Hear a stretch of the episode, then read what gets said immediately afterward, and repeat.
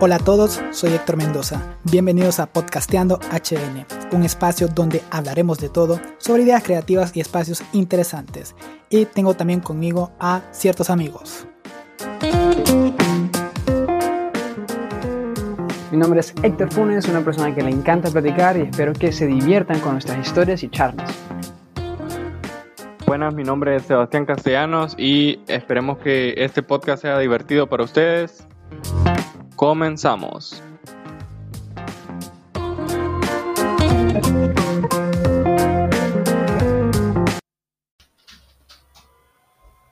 Hey, ¿cómo andan gente? Hoy estamos una vez más acá en un episodio nuevo, en el quinto ya episodio de Podcasteando HN, que esperemos que hasta ese momento sea su podcast favorito. Hoy venimos muy contentos, muy emocionados porque es un día especial para la población en general, porque creo que se celebra algo importante. Se celebran muchas cosas, pero dentro de esas cosas hemos elegido una en particular para poder grabar este episodio y ya les vamos a ir contando de qué se trata. Bienvenido Héctor Funes a una edición más, creo que ya la, estamos rompiendo ya cinco episodios, o sea, eso es algo asombroso. La verdad que sí, cinco episodios. Yo cuando empezamos esto, yo decía dos máximo, pero pasando nuestras metas, ¿verdad? posiblemente sea, posiblemente sea el último ya este quinto, pero vamos a ver qué. No, no, por favor, optimismo aquí, mentalidad positiva siempre, ¿verdad? Bueno, pues Sebastián Castellanos, ¿cómo te encontrás hoy vos? Bien, bien, ¿cómo están? Muy contento por estar grabando el quinto episodio ya de Podcasteando y pues esperemos que este episodio les guste mucho y pues si no nos han escuchado en los cuatro episodios anteriores, vayan a escucharnos para que le vayan agarrando el hilo a nuestro podcast. Perfecto, así de eso se trata, que vayan siguiendo la secuencia.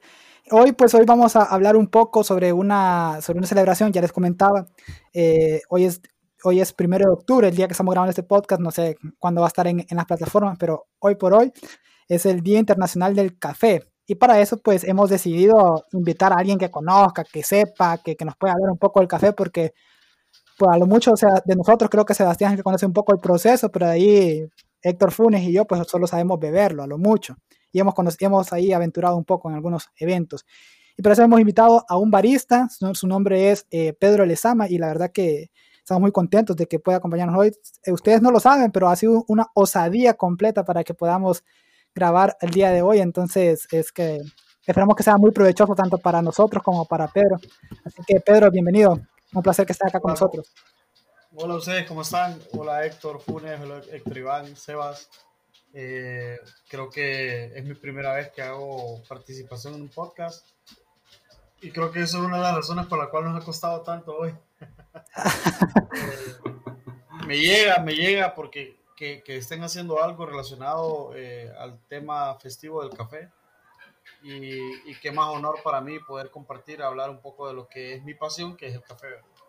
Así que pregunten, hablemos, todo lo que quieran hablar de café, estoy a la orden.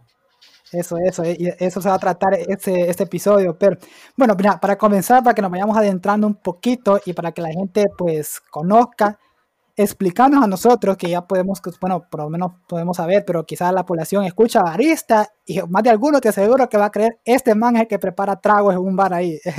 es como el bartender en español, a creer. Pero hablándonos un poco de qué es tu profesión y de, qué consiste ser un barista.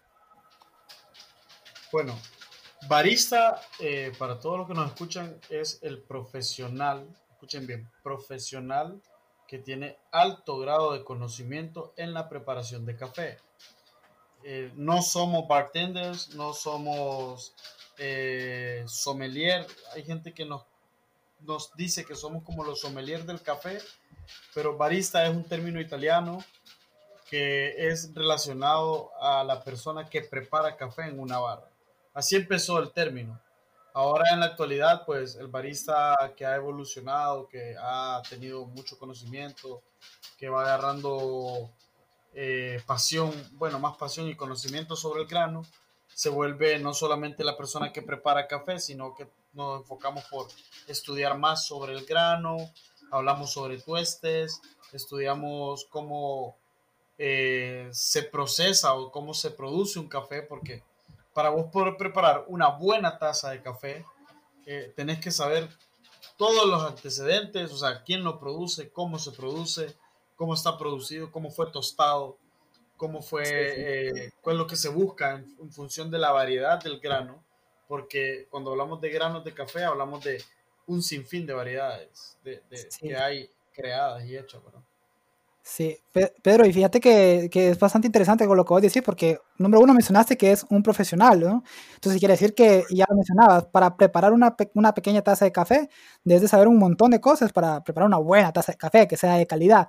Entonces me gustaría saber un poco desde hace cuánto sos barista y, es que, y cómo fue el camino para llegar a, a, a meterte a ese mundo que supongo es maravilloso y que supongo que es interminable, supongo que cada día que pasa de tu vida seguís aprendiendo.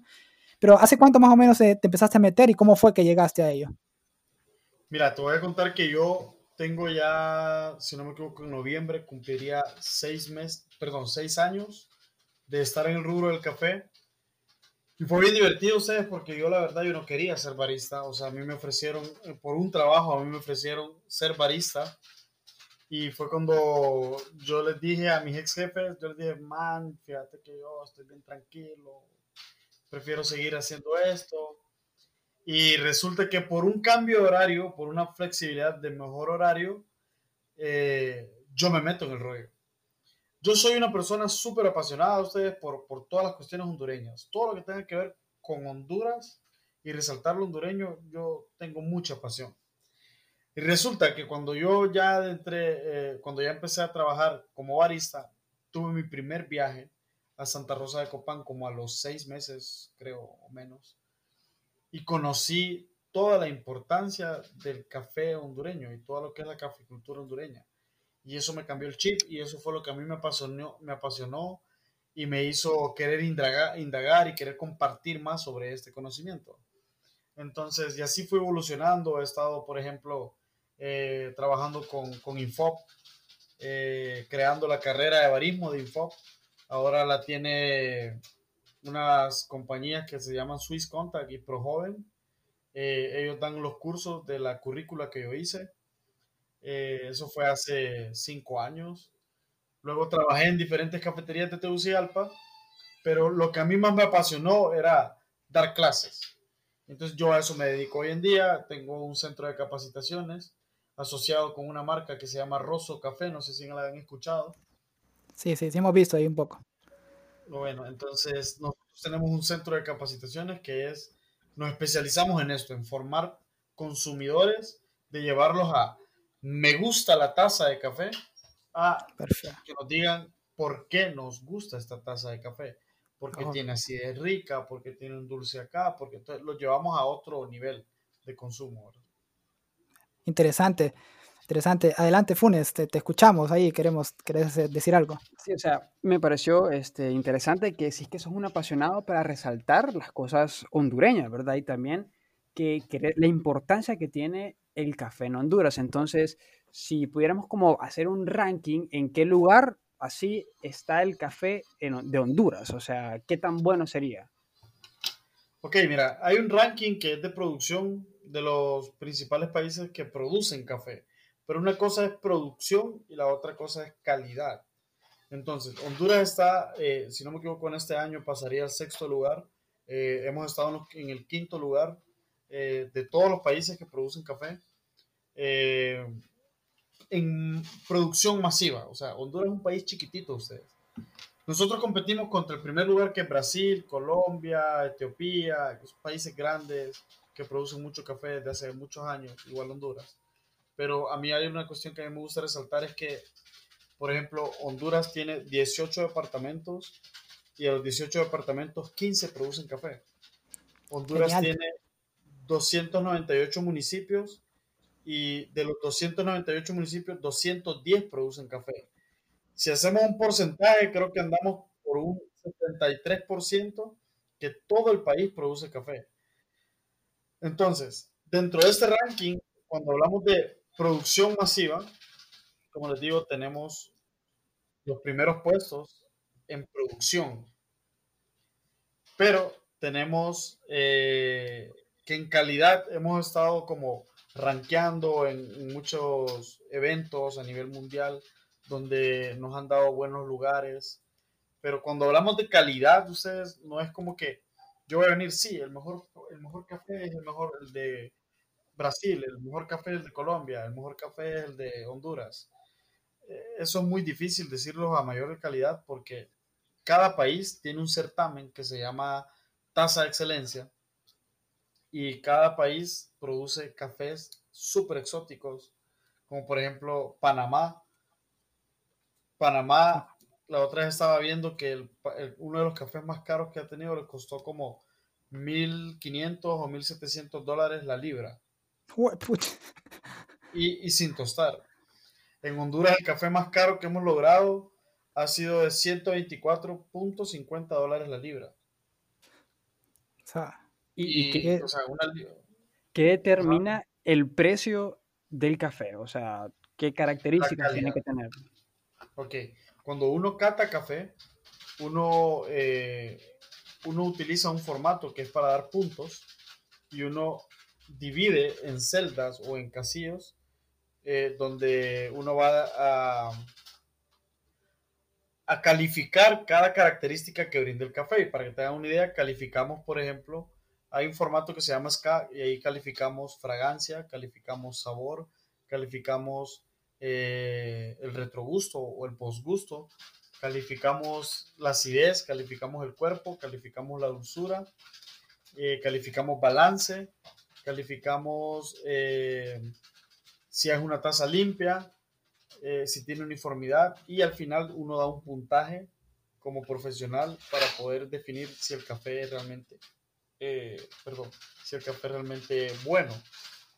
Sumando todos estos puntos, el café tiene que sumar arriba de 80 puntos para poder decir que es un café especial. ¿Han escuchado hablar de ese término, café especial? Sí, eh, bueno, lo he visto como publicidad. no, sé si, es realmente. No, se confundan con café gourmet con café especial. Eso es diferente. Café especial es como la categoría más top de los cafés. Y, cuando uno da sus puntajes que les venía hablando, uno eh, tiene que dar arriba 80 puntos. Y se divide, por ejemplo. Hay un especial muy bueno, especial eh, excelente y especial extraordinario que es como decirlo más, lo top of the line. Top especial muy bueno, estamos hablando cafés de 80 puntos a 84.5 puntos. Cafés excelentes son de 85 a 89 puntos y 89.5 para arriba son cafés extraordinarios. Y, y, en Honduras, ¿cómo, ¿cómo, andamos ahí? ¿Con cuántos más o menos lugares de producción de café andan en ese rango que decís vos que es lo más top de lo top? O, bueno, si es que hay. ¿Y en qué lugares más o menos andan? Honduras tiene seis regiones de café, no sé si sabían, y cada región de café está dividida por ciertos departamentos. Eh, hemos encontrado, por ejemplo, que Santa Bárbara está dentro de la región de Opalaca y de, está Santa Bárbara es tan grande que tiene, abarca la región de Copán, es uno de los nombres, región de Opalaca y, y una región de Montecillos, una parte. Pero su centro, su, su, donde más produce es la región de Opalaca, y ahí es donde hemos visto que, por ejemplo, eh, municipios como Las Vegas, eh, aldeas como El Cielito y lugares así, producen café de tan buena calidad que andan rankeando arriba de 80, 89 puntos. Y son un montón de productores. Ah, está el Paraíso, por ejemplo. El Paraíso ganó el precio más alto, el que les comentaba antes. Eh, en la región del Paraíso, en el departamento del, del, Paraíso. Y bueno, nosotros, Francisco Morazán, eh, donde producimos el café de Rosso Café, eh, Finca El Durazno se llama, hemos tenido puntajes máximos de 89. Muy bien. Fíjate que no, no, me gusta ser presumido, Pedro, pero yo, yo soy de Santa Bárbara y soy de Santa Rosa, Santa Bárbara. Y, yo no tengo finca, obviamente, pero, pero qué orgullo que, que, aquí en Santa Bárbara se hagan buenos cafés y escucharlo, escucharlo de vos, que, que pues, conocer el rubro. Y además, yo creo que una vez te comenté que andabas acá, que te recomendé que fueras a una cafetería y te mencioné a alguien de acá y me dijiste que era un maestro, ahí, el maestro Carlos Pineda. Creo que lo conoces. sí, sí, sí, sí, sí. Eso, es, es, la verdad que Santa Bárbara es una de sus características. Por, te voy a, creo que el lema, si no lo conoces, es Tierra del Café, el, el Junco y las Mujeres Bellas.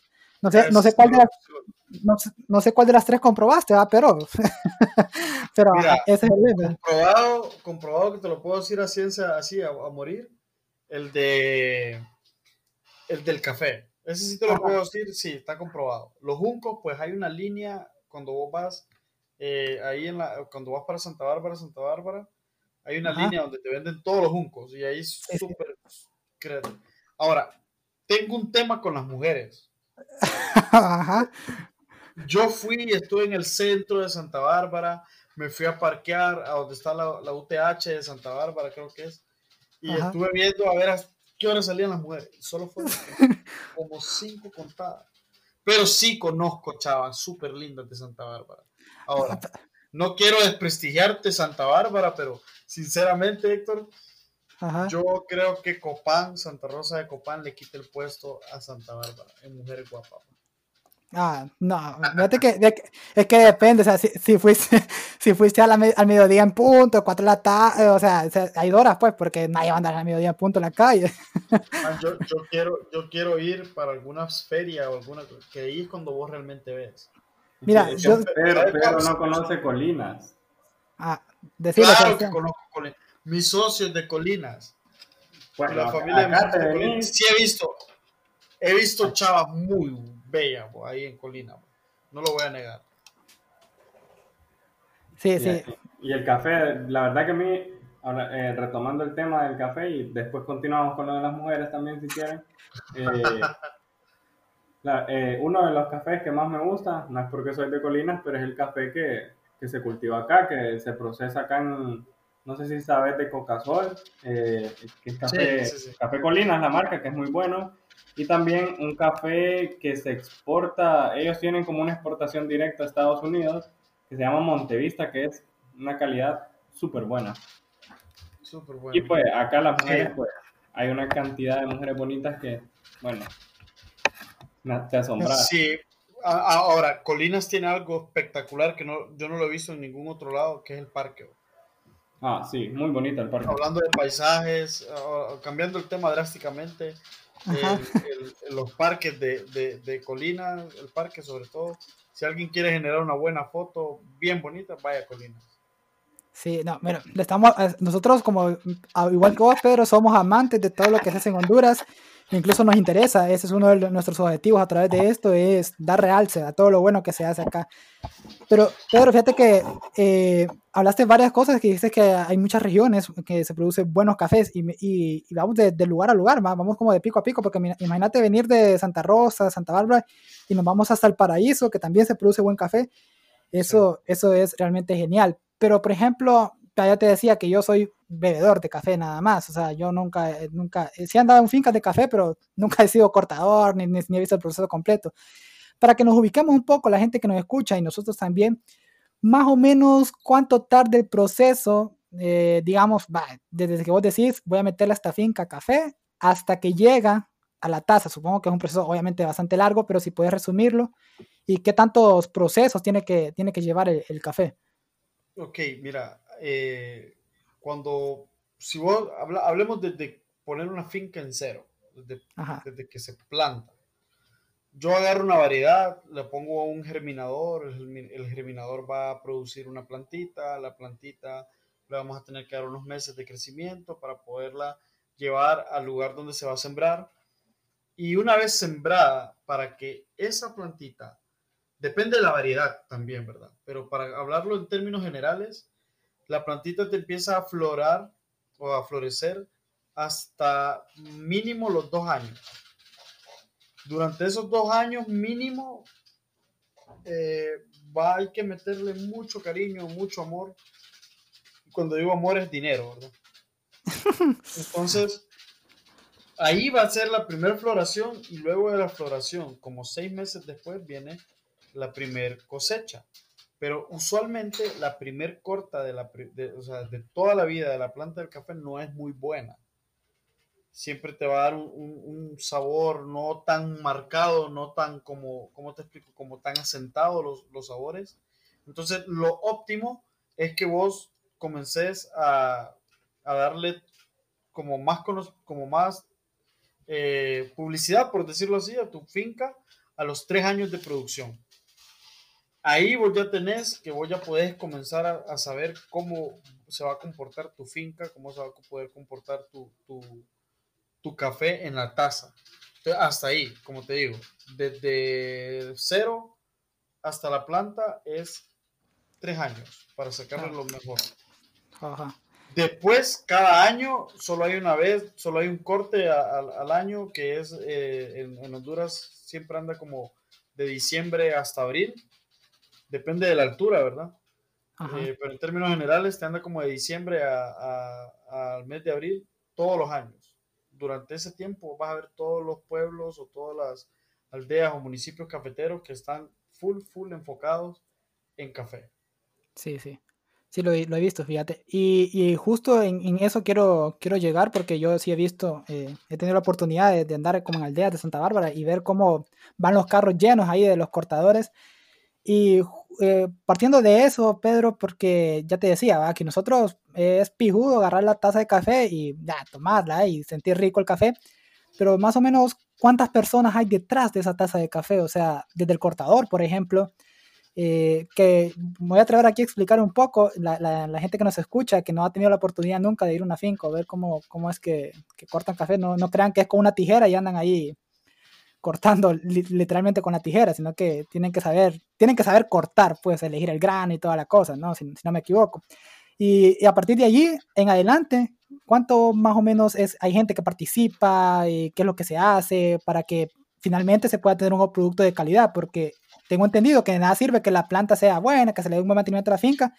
Si después el proceso no, no es el correcto, pues el café va a sufrir alteraciones. Es correcto. Mira, para que tengas una idea, voy a hablar en términos súper generales de cuánto empleo genera el café a Honduras. Perfecto, dale, Anda aproximadamente por un millón de personas o un millón de empleos directos e indirectos. Solo para que tengas una idea general. O sea que en el tiempo de, corte y cosecha, vos vas a ver que hay como un millón de personas cortando café o, que tenga que ver algo relacionado con el café.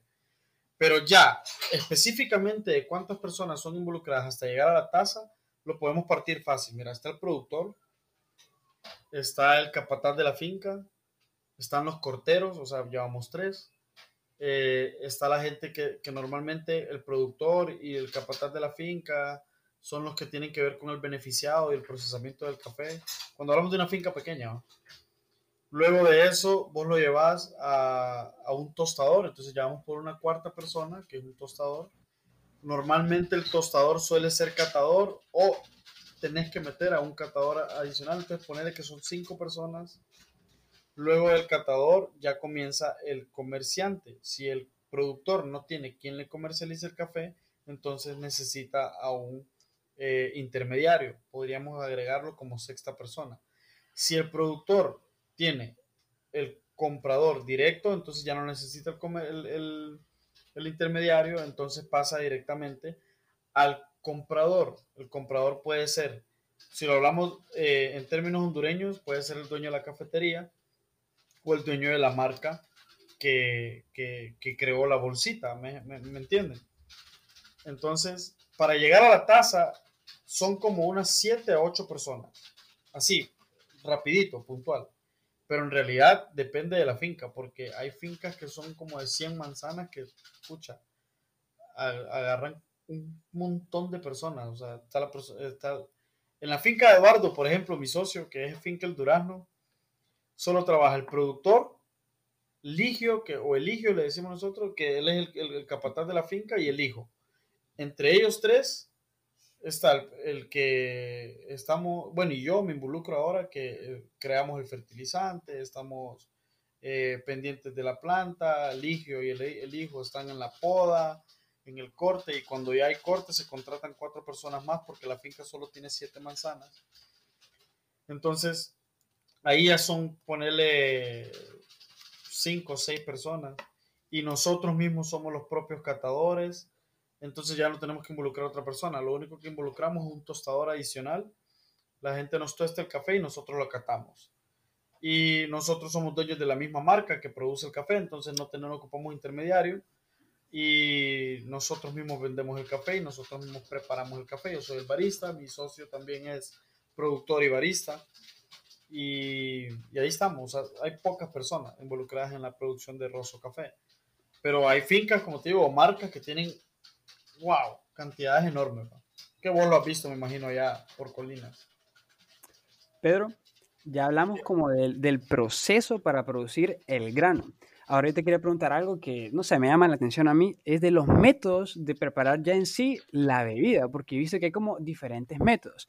Entonces yo te quería preguntar que si nos podías explicar cuál crees que es el mejor en tu opinión, y si lo explicas, pues, o, sin, o los mejores, por así decirlo.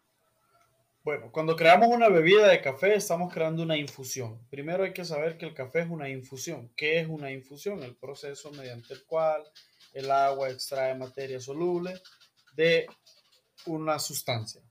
O sea, en este caso, el café. Entonces, hay dos tipos de métodos generales, que están los métodos de presión, que son las máquinas de expreso, y los métodos manuales de extracción. ¿Sí, ¿sí los conocen? Sí, sí, sí, hemos visto. Ustedes quieren, por ejemplo, tomarse un cappuccino, un latte, un espresso, un americano, un moca, eh, hasta una granita podría salir de ahí sale de la máquina de expreso. ¿Verdad? Ya, sí, sí, sí. Y si ustedes quieren ya una experiencia sensorial más bonita, más limpia, más agradable, entonces ustedes van a una cafetería o tienen en sus casas y piden a un barista eh, un método manual de extracción. Y en esto, se dividen en Chemex o Chemex, B60, Calita, sifón japonés, Aeropress, Calit, eh, eh, wow, hay un montón. Está la prensa francesa. Entonces, todos estos son para darnos un café negro, pero yo puedo utilizar el mismo grano de café y, y puedo prepararlo en los antes mencionados, Chemex, P60, Aeropress, Calita, sifón japonés y otros que han salido ahí. Y me va a dar un sabor diferente. Mi favorito, mi favorito son la B60 y la Calita. Y si ya me ponen a ver si quiero cuerpo en la bebida, ya me iría por un Aeropress. No sé si podrías como explicar un poquito eh, de, esos procesos, cómo son. Ok. Un B60 es un, un, método que tiene una forma en cono, como una B, por eso se llama B60, que tiene un agujero en el centro donde uno coloca un filtro de papel, moja el filtro de papel y coloca la cama o los gramos de café y uno vierte o verte sobre, sobre esa cama de café agua caliente. Y uno va despacio, despacio, eh, eh, vertiendo agua, vertiendo agua, perdón, a una temperatura de, bueno, yo lo utilizo a 96 grados para poder extraer la bebida. A diferencia de la calita, la calita es similar, tiene una forma de, cono, pero en vez de tener un solo agujero en el centro, tiene tres agujeritos y estos hacen, y estos hacen que retenga más, eh, tenga más resistencia a la hora del drenaje del agua sobre la cama de café y entonces genera una taza con un poquito más de cuerpo. El Aeropress es una bebida, es una, un método de extracción diferente donde es un tubo cilíndrico, por decirlo así, que se parte en dos, que tiene un émbolo y tiene un, tubo cilíndrico, donde al unir las dos piezas, eh, uno coloca el, agua, el, café, perdón, y le agrega el agua. La diferencia es que el agua no drena tan rápido, sino que aquí hace como una inmersión completa del café sobre el agua. No sé si hasta ahí me van entendiendo ustedes. Sí, sí, captamos la idea, captamos la idea o, quiere que hablen con, con un lenguaje más, coloquial?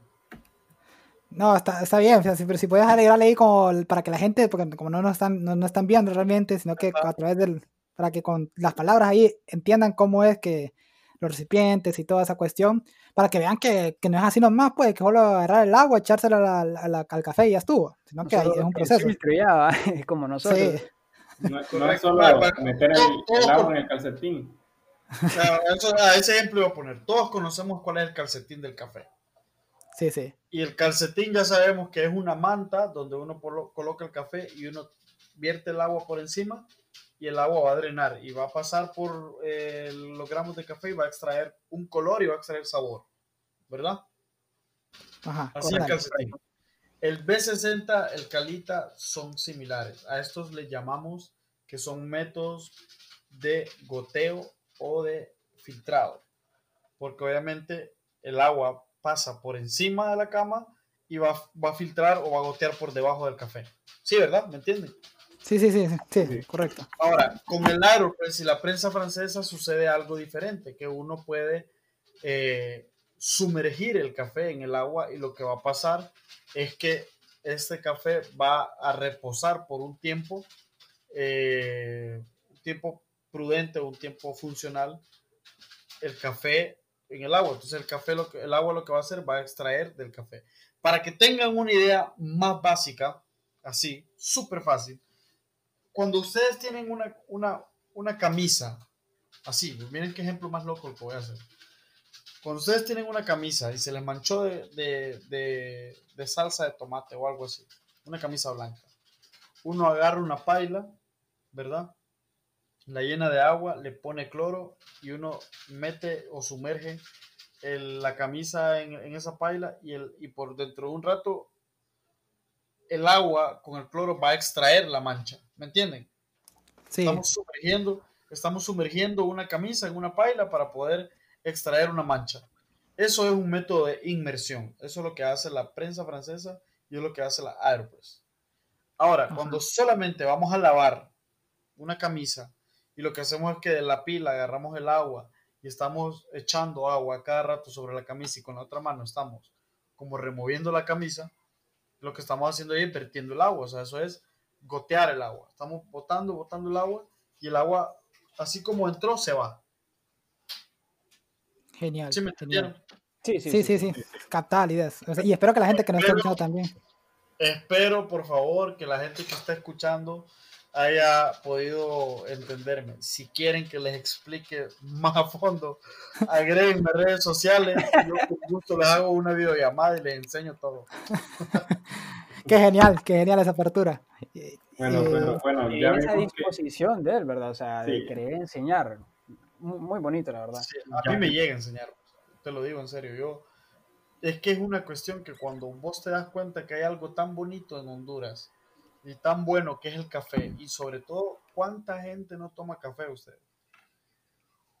Entonces cuando vos aprendes sobre un tema, nunca te lo quedes, tenés que darlo a, conocer. Ya sea que te lo paguen o no te lo paguen, darlo a conocer. Genial. Bueno, eh... yo, le puedo hacer una, yo le hacer una pregunta a ustedes y con esto vamos a, voy a, le voy a dar a entender qué tipo de consumidor son ustedes. Ajá, ajá, dame. Yo les voy a preguntar a ustedes qué tipo de café toman. Y depende de la respuesta, yo les voy a decir qué tipo de consumidor son. ¿Qué les parece? Belleza. Contarnos, que no nos vayan a insultar aquí, ¿verdad? Vamos a ver, vamos a ver qué tan aplazados salen. Ojo, ojo con la pregunta. Antes, no, vamos a hacer una cosa.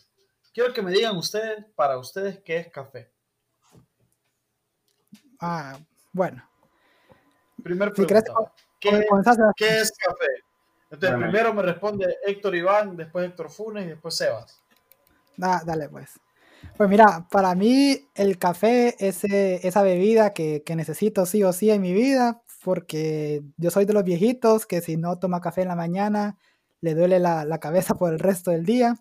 Y y es muy necesaria para mí. Y siempre estoy dispuesto a tomar una taza de café a la hora que sea, la verdad, no, no me importa la hora, ni con qué vaya mezclado, o sea, ni con qué lo estés acompañando el café.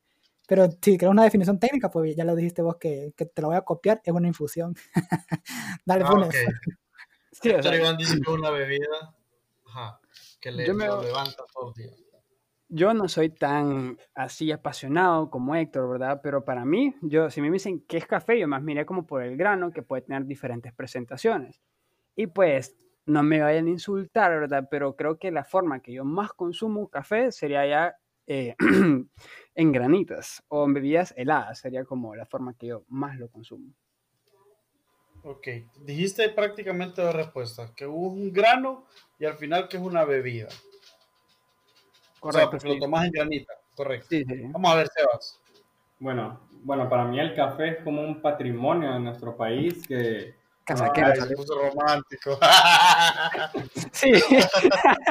y ya, ya un poco más de consumidor, pues es, si usamos en la definición técnica, es una infusión que disfruto mucho al, tomar, o sea, me encanta tomar café. Eh, lamentablemente antes tomaba mucho, ya ahorita no tanto por, eh, por problemas de salud, pero cada taza, o sea, es un, es un placer tomar café.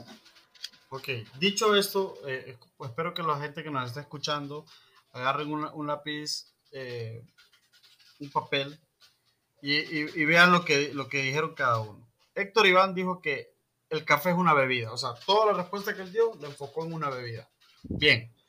Héctor Funes nos dio dos respuestas. O sea, todo lo que él nos dijo, nos dijo que era un grano que tenía diferentes presentaciones y que era una bebida. Porque él, él tomaba granitas. Y Sebas nos dijo que era nos dio un término romántico que hablaba de, un patrimonio, pero esto no vendría entrando en la, en la, sino en la respuesta, sino nos vamos a quedar que dijo que era una infusión, o sea, una bebida. Casi siempre todas las personas se centran en que el café solamente es una bebida. pero el café, si ustedes me hubieran dicho, por ejemplo, ah, es una planta, muy bien, es un fruto, muy bien, es un grano, muy bien, es una bebida, muy bien Recuerden que el café no solamente es una bebida, la bebida es lo último. Entonces, ¿qué es realmente el café? El café es una bebida que se obtiene de unos granos tostados y molidos que provienen de los frutos de la planta, que, que provienen de los frutos que dio una planta. Un concepto más, más largo. Pero les dije todo, o sea, estamos hablando de producción, de grano y de bebida. Sí, o sea, el, consejo? La moraleja que nos querés dejar es que es un fruto que nos da la naturaleza, que nos da Dios y que gracias a Dios también se produce en nuestro país y que al final pues también se puede disfrutar a través de, de una bebida y que qué rico.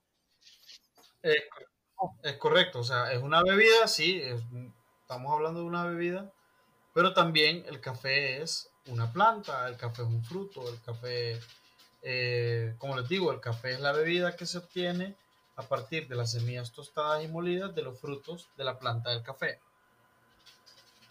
Ahora, si ustedes me eh, dicen que es una planta, está bien. Si ustedes me dicen que son frutos, muy bien. Si ustedes me dicen que son semillas tostadas, muy bien. Si ustedes me dicen que es una bebida, muy bien. Pregunta ahora, para los tres. No sé cuánto tiempo tenemos. O sea, yo, a mí no me pongan a platicar porque yo me riego. Ah, dale, dale, dale. No hay, límite. Aquí no hay límite. Listo, me encanta. A mí no, yo creo que ustedes cometieron el peor error de haberme invitado a un podcast porque hoy no nos vamos a desvelar. bueno, sacamos dos capítulos de aquí, parte 1 y parte 2. Belleza. Perfecto, me encanta. Yo creo que conmigo van a hacer una serie de tres temporadas hablando de café porque... Dale, dale. Ni Game of Thrones ha tenido tantas, tantas participaciones. ok. Dicho, dicho esto, quería saber qué era para ustedes café, ahora les voy a hacer una pregunta. ¿Qué café toman? ¿O qué café consumen? Pues, eh, ¿qué variedad es? No, no, te, no, te, no te sabré decir porque no, no conozco y creo que el empaque tampoco, tampoco me lo dice. ¿Puedo decir marcas? Se, se va la... O sea, lo que vos querás responder, man. así como vos ah, al principio, aquí todo se vale. Ah, vaya, pues perfecto. Entonces, pues mira, yo consumo eh, un café aquí en Santa Bárbara, cuando estoy aquí en Santa Bárbara, porque cuando estudio, estudio en Tegucigalpa, pero aquí en Santa Bárbara sí consumo eh, café, digamos, comercial, que, mi mamá lo compra en una bodega y es de cierta marca y cheque. Pero cuando estoy en Tegucigalpa, yo le solicito a mi papá, que él, es ingeniero agrónomo, entonces él tiene una pequeña finca, pero no, no produce para, para, vender, sino que solo para consumo, entonces él de ahí saca el café, que es un café para mí es rico, rico la verdad que disfruto más eso, obviamente, que el que compro de manera comercial. Y... ¿Sabes la variedad de, papá? No, fíjate, no, no, no, no, no te sabría decir, pero como va a haber una un segunda parte o una, una segunda temporada, ahí te voy a, voy a averiguar y te respondo la, la variedad. Y es el café que consumo y es el, el que me gusta. Ok. Y productor. O sea, vos consumís una marca y consumís de un productor. Correcto. Listo. Ahora, Funes, contame. Ya me habías dicho, pero Sí, yo sencillito, o sea, yo consigo de mi, mi café o de Héctor Iván cuando él me invita una taza Ajá. o de espresso. Ok, O de vas, Me dijiste marca, me dijiste, eh, me habías dicho una bebida que era la granita. Oh, de granita. No hay falla. Sos de bebida. ¿Y vos, Sebas? Bueno, a mí la verdad que me gusta eh, mucho una variedad que es Catoair. Creo que tiene buen sabor. Eh, bueno, de marcas, me gusta mucho el café, café Colinas, eh, la marca que ya te había mencionado que es Montevista. También me gusta otra presentación del café que, que es el licor del café y el dulce de- del café. Y ya si nos ponemos eh, así como de qué o qué especialidad, no, no sé cómo se llaman eso ya en las bebidas. Eh, me gusta más un poquito mezclarlo con leche porque me, me, me gusta sabor así. Genial, me parece muy buena tu respuesta. Vamos a ver, señores y señores. Aquí es cuando viene lo bueno. Vamos a hacer una cosa, la gente que nos está escuchando, eh, les cuento que vamos a hacer una, en el primer capítulo o segundo capítulo, no sé, ellos van a saber. Van a, van a meterse a sus redes sociales, a la red social de cada uno de ellos y van a tener que hacer una votación para ganarse un premio. Y ustedes van a decir quién lo hizo mejor. Nada, mentira, es broma. Ok, Me había ya lo había comprometido, ya, ya lo estaba Sí, comprometiendo. hombre, sí, yo ¿de, de- de dónde saco el regalo? Estaba. Sí, hombre, entre todas ahí ahorrar. Ok, miren ustedes, hay tres tipos de consumidores. Bueno, hay dos tipos de consumidores. Está el coloquial y está, pa- yo los divido así. Para mí hay un consumidor que se llama coloquial. Vamos a ver, coloquial. Y hay otro consumidor que se llama eh, ceremonial. Así, ceremonial. ¿Verdad? Entonces, ¿cuál creen ustedes que es el consumidor coloquial? O sea, para ustedes, ¿qué es un consumidor coloquial? Así,